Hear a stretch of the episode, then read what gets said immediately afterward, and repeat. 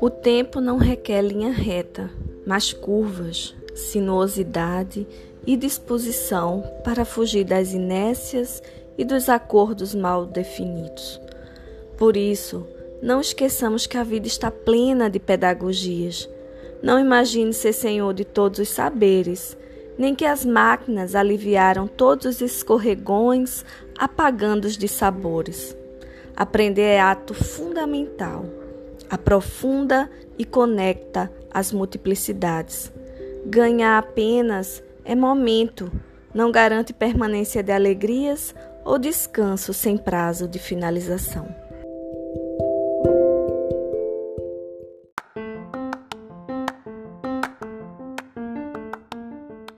Olá, ouvintes. Eu sou a professora Natália Cavalcante, do Instituto Federal do Pará, e este é o podcast Entre uma História e Outra. No episódio de hoje, eu apresento o livro Acasos, Trapézios e Histórias, do historiador Antônio Paulo Rezende, do Departamento de História da Universidade Federal de Pernambuco. O livro é uma coletânea de escritos de uma década de Antônio Paulo em seu blog As Astúcias de Ulisses. O livro foi publicado pela editora Tite Vilos, de Recife, e tem curadoria de textos da historiadora e crítica de arte Joana Dark Lima, da Unilab.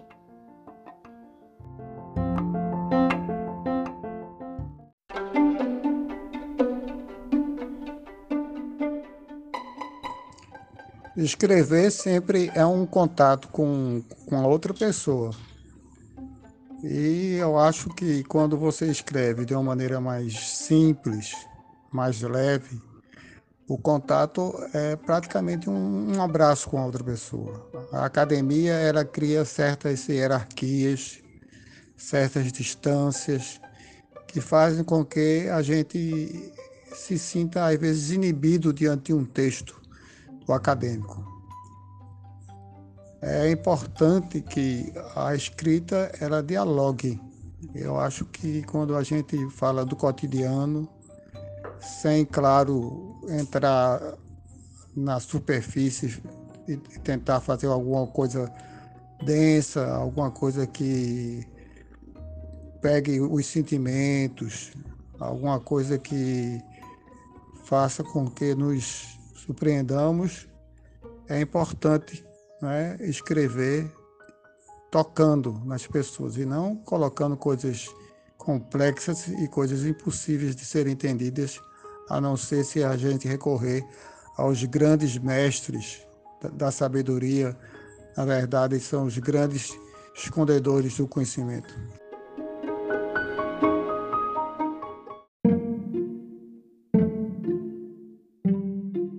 As aventuras de Ulisses são contadas essencialmente na Odisseia, um dos poemas homéricos. O herói era rei de Ítaca, uma ilha grega do Mar Jônio. Era casado com Penélope e tinha um filho, Telêmaco.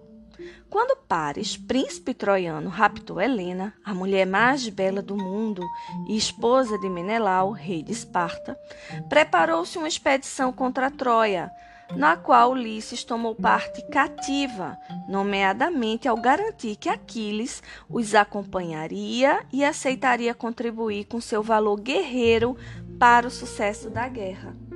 Durante os dez anos do cerco posto a Troia, Ulisses tem um papel preponderante, quer combatendo valorosamente, quer usando seus dotes de excelente orador para resolver conflitos ou persuadir os outros, quer, sobretudo, usando da sua proverbial astúcia para vencer dificuldades ou imaginar estratagemas que dessem vantagem aos gregos. Algumas vezes os feitos de Ulisses não são, sobretudo aos nossos olhos, muito límpidos e leais. O mais famoso dos seus ardis foi o famoso cavalo de Troia, que garantiu aos gregos a vitória. Fingindo levar o cerco e abandonar o combate, os gregos deixaram um enorme cavalo de madeira às portas de Troia, como se fosse uma oferenda aos deuses. Meteram-se nos barcos e simularam partir. Dentro do cavalo, porém, estavam escondidos os mais valorosos guerreiros, comandados por Ulisses. É este engenhoso Ulisses a inspiração do blog do professor de História e pesquisador Antônio Paulo Rezende, da Universidade Federal de Pernambuco. Em 2010, quando a universidade já dava sinais de cada vez se tornar um lugar mais inóspito e árido, aqueles que pensam livremente, que são criativos e que propõem outras histórias, Antônio Paulo encontrou a internet e come começou a navegar nesses mares tão revoltos e tão fascinantes.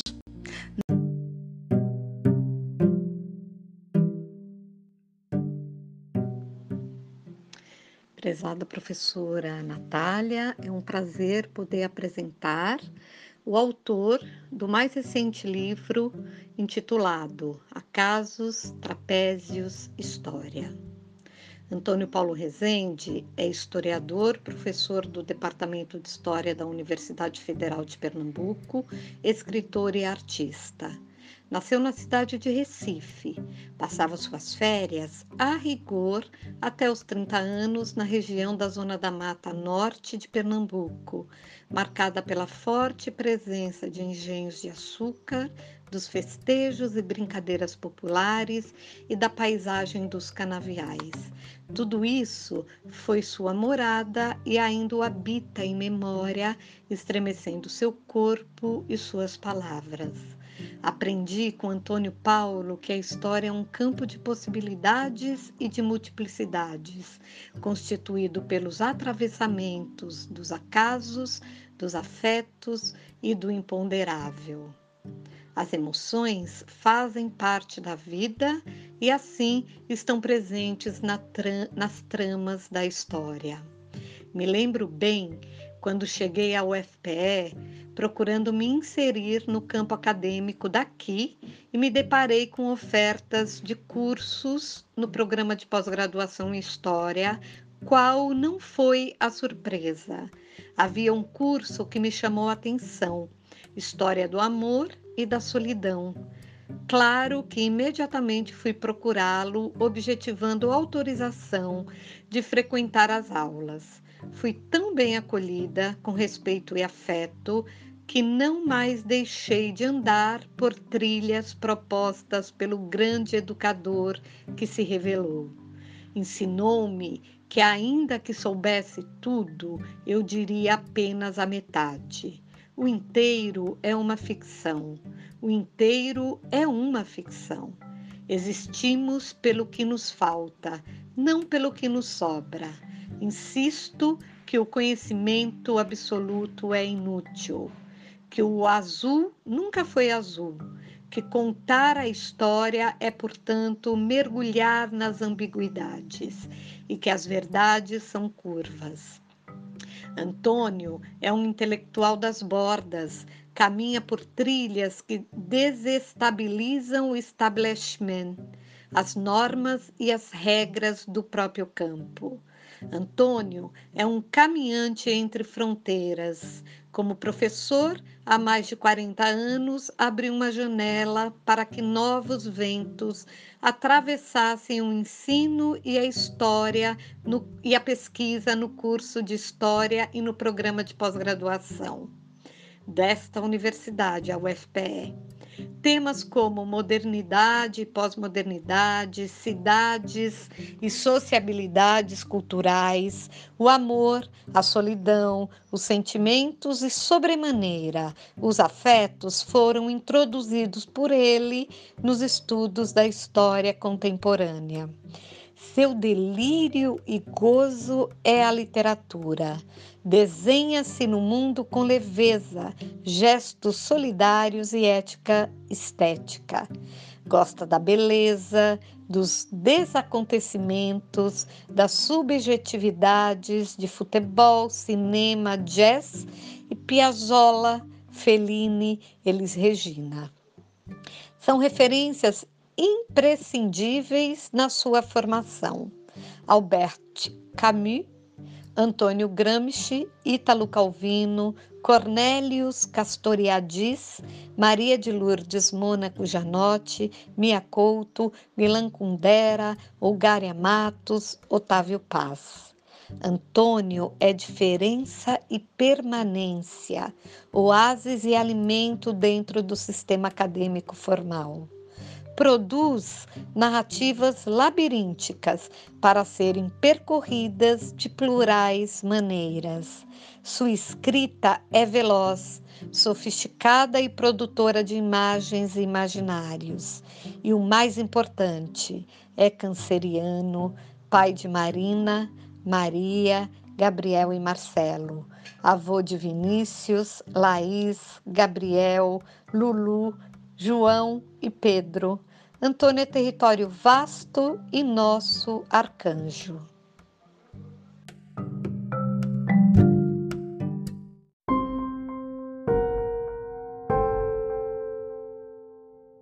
A incansável sofisticação da tecnologia é visível. Quando se cogitava que a ciência reforçaria a autonomia, deu-se o contrário. A perda das noções de limite agonia quem cuida das relações entre os sentimentos. Acessamos máquinas de complexidade ressaltada que controlam a agenda cotidiana. Temos inclusive que criar alfabetos para compreender os códigos de funcionamento. Tudo está acontecendo numa circulação intensa que sacode a memória e redefine o conceito de tempo. Não é que as fronteiras tenham desaparecido, no entanto, o invisível e o virtual assumem poderes que perturbam a serenidade e a contemplação. A quantidade que se acumula desenha delírios, rascunha imagens de deuses. Quem se salva da solidão?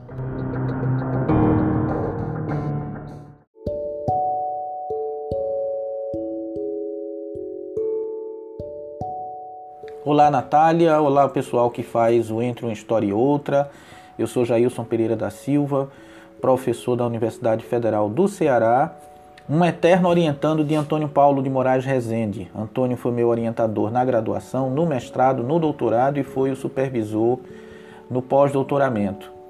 Entre as muitas razões que explicam essa minha escolha e essa minha colagem com a figura do Antônio Paulo, eu posso citar duas de imediato. A primeira é a maneira é, singular como ele trata os estudantes em quaisquer que sejam os seus níveis de formação. Da graduação ao doutorado, Antônio Paulo tem um modo muito singular, muito próximo, muito afetivo de tratar os seus orientandos, os seus alunos de um modo geral e os orientandos de modo particular.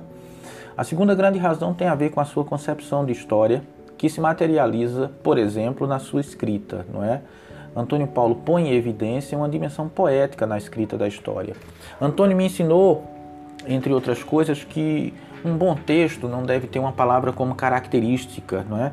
Antônio ensinou a pensar a sonoridade das palavras, não apenas o seu sentido. Antônio pensou me ensinou, perdão, a pensar o ritmo da escrita e o ritmo da leitura. Quer dizer, Antônio é um, um historiador que pensa em quem vai ler seu texto.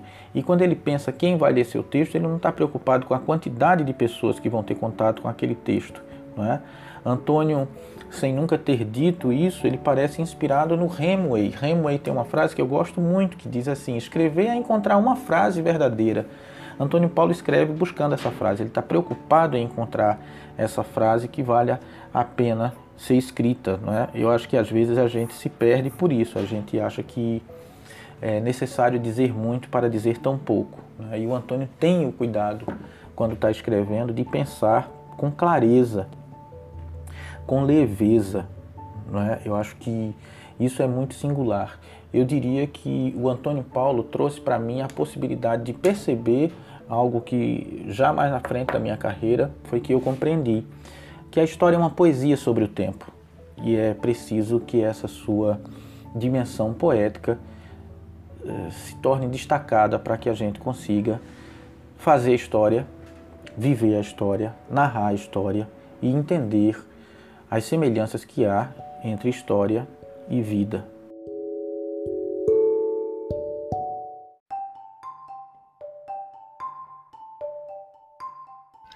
Pensar a vida como um jogo de regras surpreendentes não é um desvario. Não há como medir os controles, nem planejar ações fixas. A marca da instabilidade não se afasta de cada instante. De onde ela vem, não sabemos. Criam-se crenças e as religiões buscam explicações para costurar as vestes dos mistérios. No entanto, há espaços abertos que fortalecem dúvidas incessantes se o estudo do inconsciente trouxe novas perspectivas, a questão das fantasias não deixa de assumir a provocação de debates. A teoria se transforma em referência, mas a vida segue, desafia quem adota verdades ditas indiscutíveis.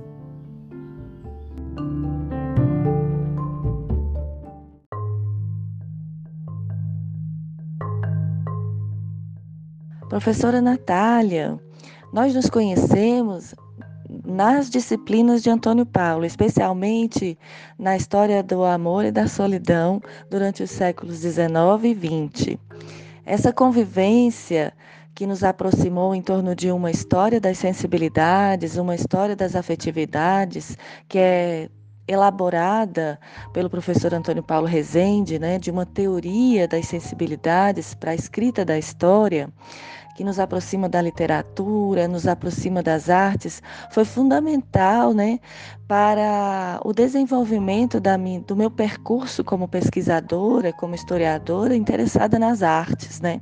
A partir desse olhar para as sensibilidades, né, que é uma perspectiva de história da arte. É, é, focada nas pessoas, né? Focada nas suas trajetórias, nos seus fazeres. Então, é, a presença de Antônio Paulo, o diálogo com ele, é, foi fundamental né, para para desenvolver esse olhar para a história da arte, né?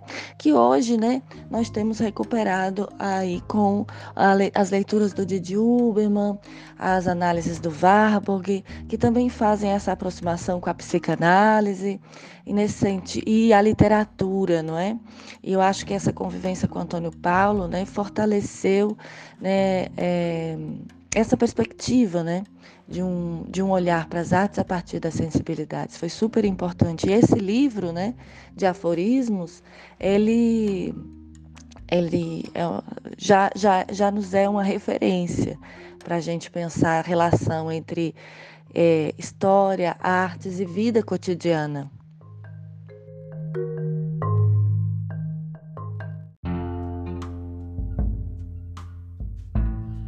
Imaginar a história numa representação arquitetônica nos traz a configuração do labirinto, com suas sinuosidades e surpresas, suas portas entreabertas, sem chaves ou segredos, mas com paredes de cores diferentes e espelhos com formas inusitadas.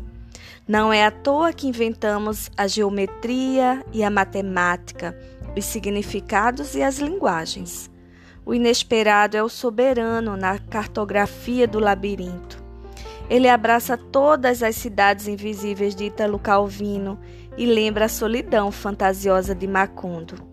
A história é o lugar privilegiado dos primeiros poetas. Foram eles que deixaram na memória os sinais dos primeiros paraísos e fertilizaram as utopias buliçosas de Prometeu. Por isso, a história é o grande encontro com a incompletude.